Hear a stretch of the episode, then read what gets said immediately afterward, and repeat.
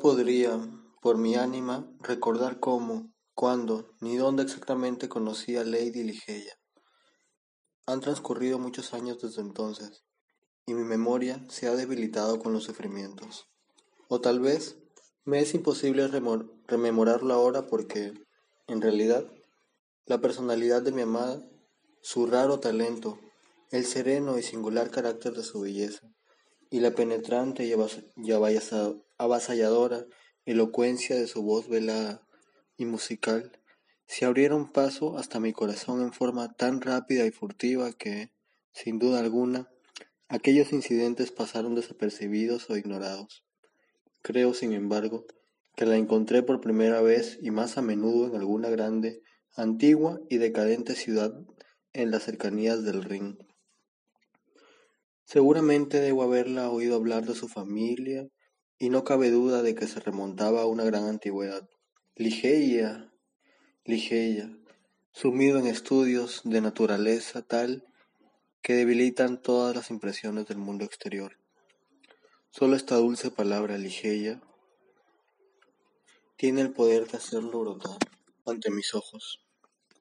Por medio de la fantasía, la imagen de aquella que ya no existe, y ahora, mientras escribo, me asalta la idea de que jamás llegué a saber el nombre de familia de la que fue mi amiga y mi prometida.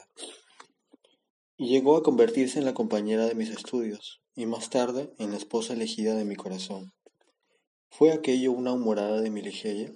¿Exigió acaso como prueba de la intensidad de mi afecto que no hiciera yo investigación alguna a este respecto? ¿O, o sería quizás un capricho mío alguna extraña y romántica ofrenda en el altar de la más apasionada devoción, apenas tengo la confusa reminiscencia del hecho en sí mismo.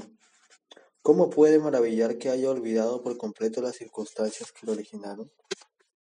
Realmente, si alguna vez el espíritu que se denomina romance, si la pálida Astofet de de nebulosa, diosa del Egipto idólatra, presidió alguna vez, como aseguran, los matrimonios novelescos, Indudablemente debió reinar en el mío.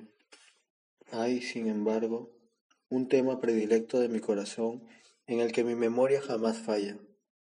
Es este, la propia Ligeia.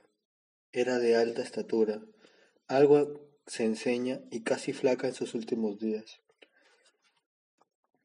Trataría en vano de describir la majestad, el apacible reposo de su continente, y la incomparable ligereza y elasticidad de su marcha.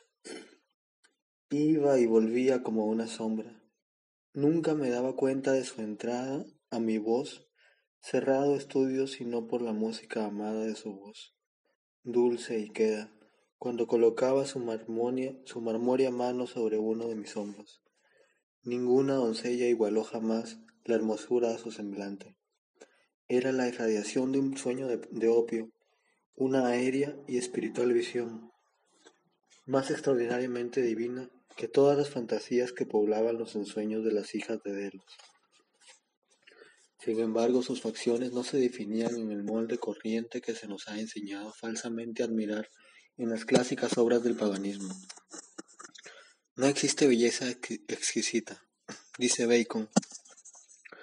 Lord Verulam hablando con sinceridad de las diferentes formas y caracteres de la belleza, sin algo de extraordinario en sus proporciones, así, aun cuando yo sabía que las facciones de Ligeia no eran de regularidad clásica, aun cuando podía percibir que su belleza era, en verdad, exquisita, y sentía mucho de extraordinario en ella, he procurado en vano describir en qué consistía la irregularidad y determinar mi percepción de lo extraordinario.